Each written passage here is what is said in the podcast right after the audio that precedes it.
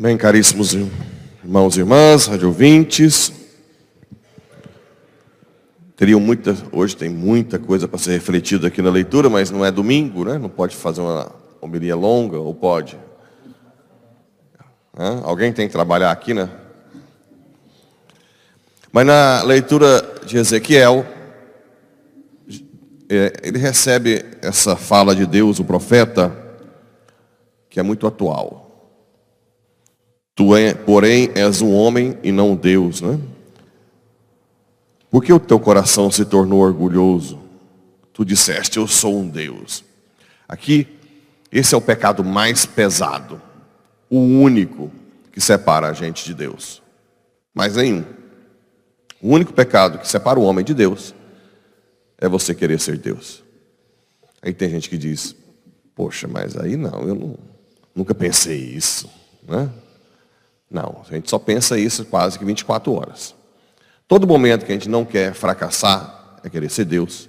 Todo momento que a gente quer ser bom para Deus é querer ser Deus. Todo momento que você não quer ser humilhado é querer ser Deus. Todo momento que você não quer que ninguém fale mal de você é querer ser Deus. E a lista vai longuíssima. Na verdade, esse é o pecado original que a serpente propôs. Comas e serás como Deus.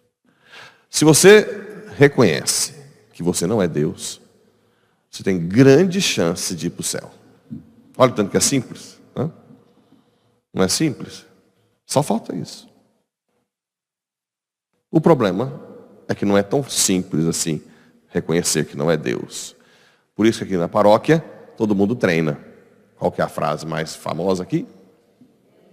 Eu não presto. Esse é o ponto de partida para todo cristão, todo santo. Eu não presto.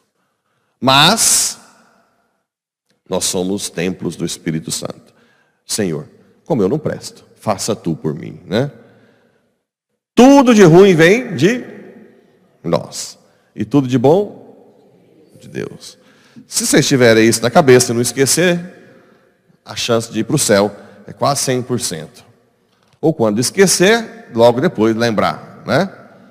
Fez uma coisa boa, muito boa, Senhor, obrigado. Sem ti, não faria isso. Né? Fez uma coisa ruim, Senhor, esse sou eu. Como São Felipe Neri dizia, não tire a mão da minha cabeça, ou vou te trair. Logo em seguida. Né? Essa é a a chave do santo. Matéria de Calcutá, a madre, mas por que a senhora cuida desse doente fedido? Eu jamais o faria. É Cristo que vive em mim. Não? Aí vocês estão vacinados, a vacina mais eficaz, né? segura, não é igual essas vacinas, tem esses contratos aí que não. Que, a vacina mais eficaz é essa. Né? A vacina da humildade. Bem, Ontem nós lemos a questão do jovem rico, hoje continua. Nós já refletimos um pouco isso aqui, né? Que é isso. Por que me chamas bom? Só Deus é bom. Vá, vende tudo que tens e me segue. O rico ficou triste e não conseguiu. Ontem eu perguntei quem conseguiria, acha que conseguiria, quem conseguiria, se você fosse bilionário. Hum? Alguém de vocês conseguiria assim? Quando Jesus pedisse, larga tudo? O que vocês acham? Conseguiria ou não conseguiria? Ó, oh, querendo ser Deus já. Tá vendo? Sempre vem a tentação. Pedro, Senhor, jamais te negarei. Pedro, Pedro, né? E na verdade, nenhum de nós conseguiria.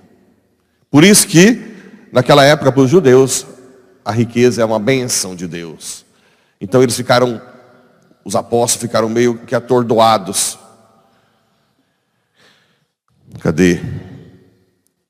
Os discípulos ficaram espantados. Lembra que Jó perdeu tudo e depois ganhou tudo de novo, até mais, né? Não é assim? Porque eles não tinham ainda toda a consciência da vida eterna no céu. Ainda tinha aquela ideia de retribuição, ou quem, quem for honrar os pais tem vida longa. Né? Ainda estava crescendo a ideia de vida eterna, de céu. E, então os discípulos ficaram espantados e perguntaram, Senhor, então quem pode ser salvo? E aí a resposta de Jesus foi, aquele jovem rico deu uma de petulante, saiu da... Foi essa, não foi? Foi assim que ele respondeu? Aquele jovem rico não está com nada. Não? O que, que ele respondeu? Para os homens,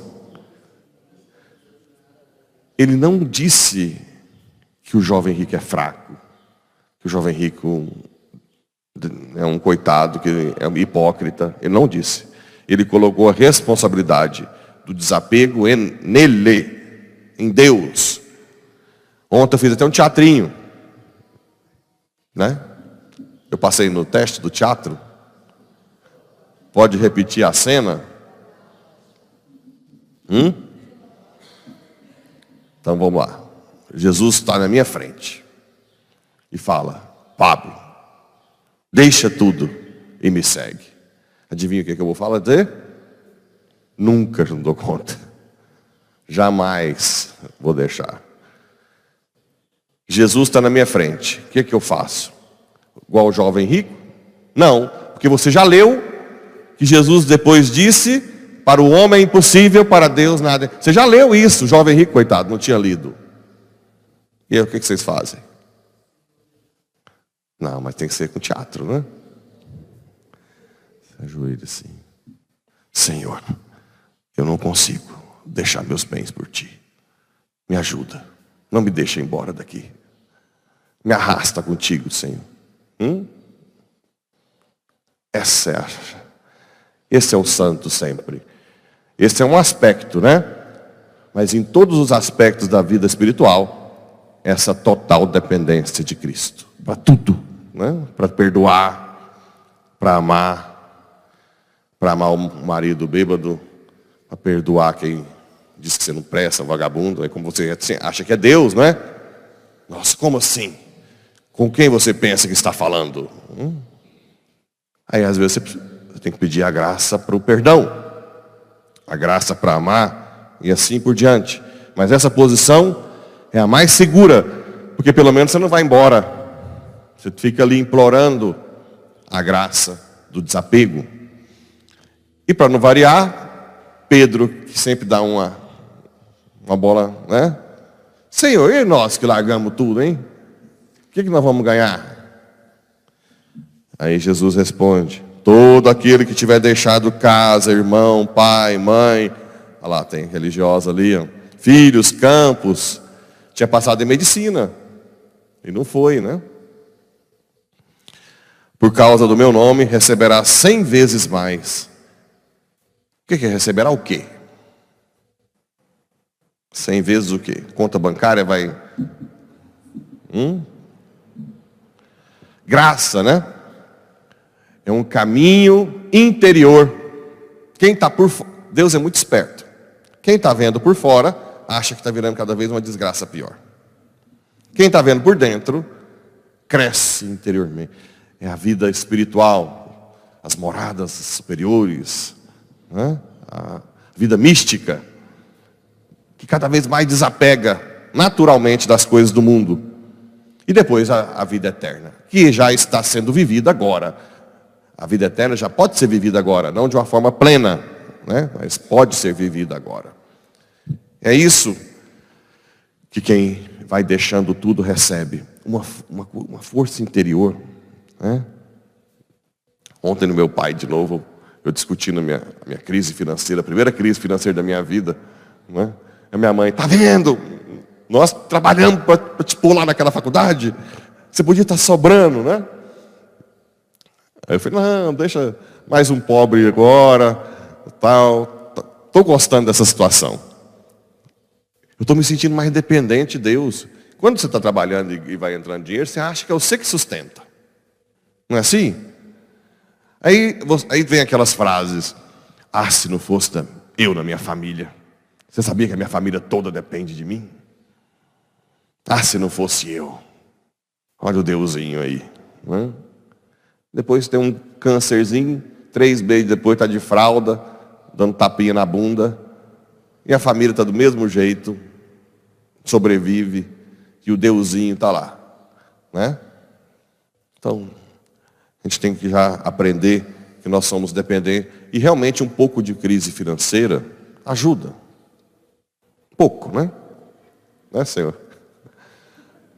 Ajuda. Você depende dos outros.